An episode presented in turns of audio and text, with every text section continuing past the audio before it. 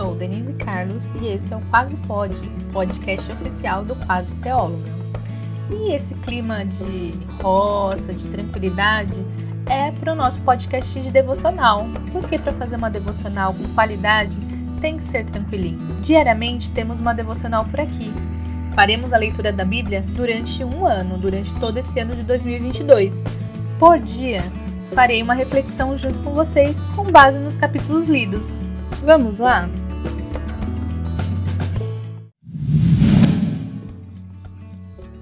Devocional 045, números 16, 17 e 18. Intercessores. Quero destacar os seguintes versículos: capítulo 16, 1 a 3, 16, 22, 16, 41, 16, 47 e 17, 5. Vamos à leitura? Capítulo 16, 1 a 3.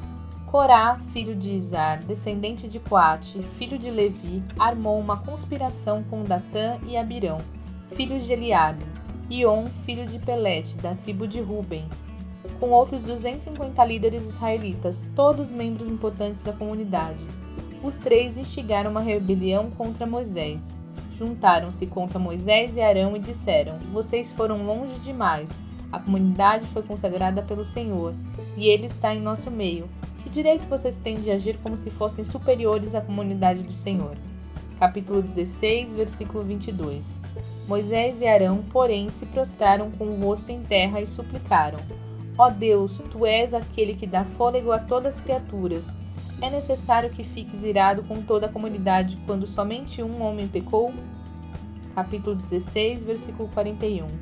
Logo na manhã seguinte, porém, toda a comunidade de Israel começou a se queixar de Moisés e Arão outra vez.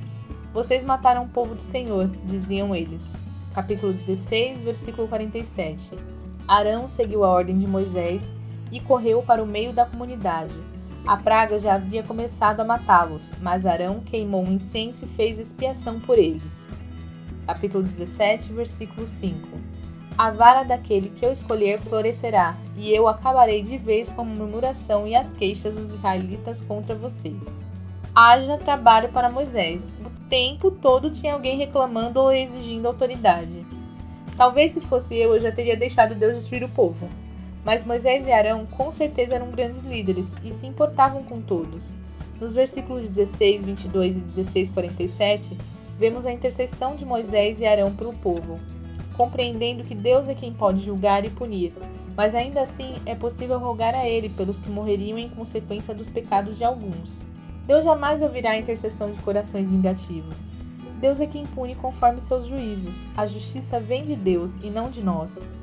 Deus não deseja mais a murmuração no meio de Israel. A vara que floresce é uma forma de mostrar quem ele escolheu para cada atividade.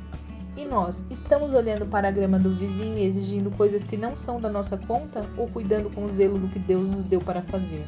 1 Coríntios 12, 10 a 11 diz assim: A um ele dá o poder de realizar milagres, a outro a capacidade de profetizar, a outro ele dá a capacidade de discernir se uma mensagem é do Espírito de Deus ou de outro espírito.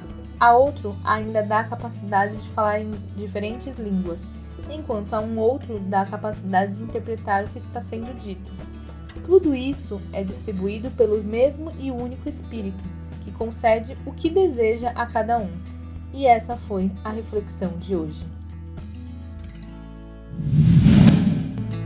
Vem refletir conosco durante todo esse ano. Segue o Quase Pode, se inscreve no Quase Teóloga no YouTube e me segue no Instagram, arroba Quase D. Assim você não perde nadinha. E não esquece, até amanhã! Esse podcast foi produzido e editado por Denise Carlos, Quase Teóloga Produções.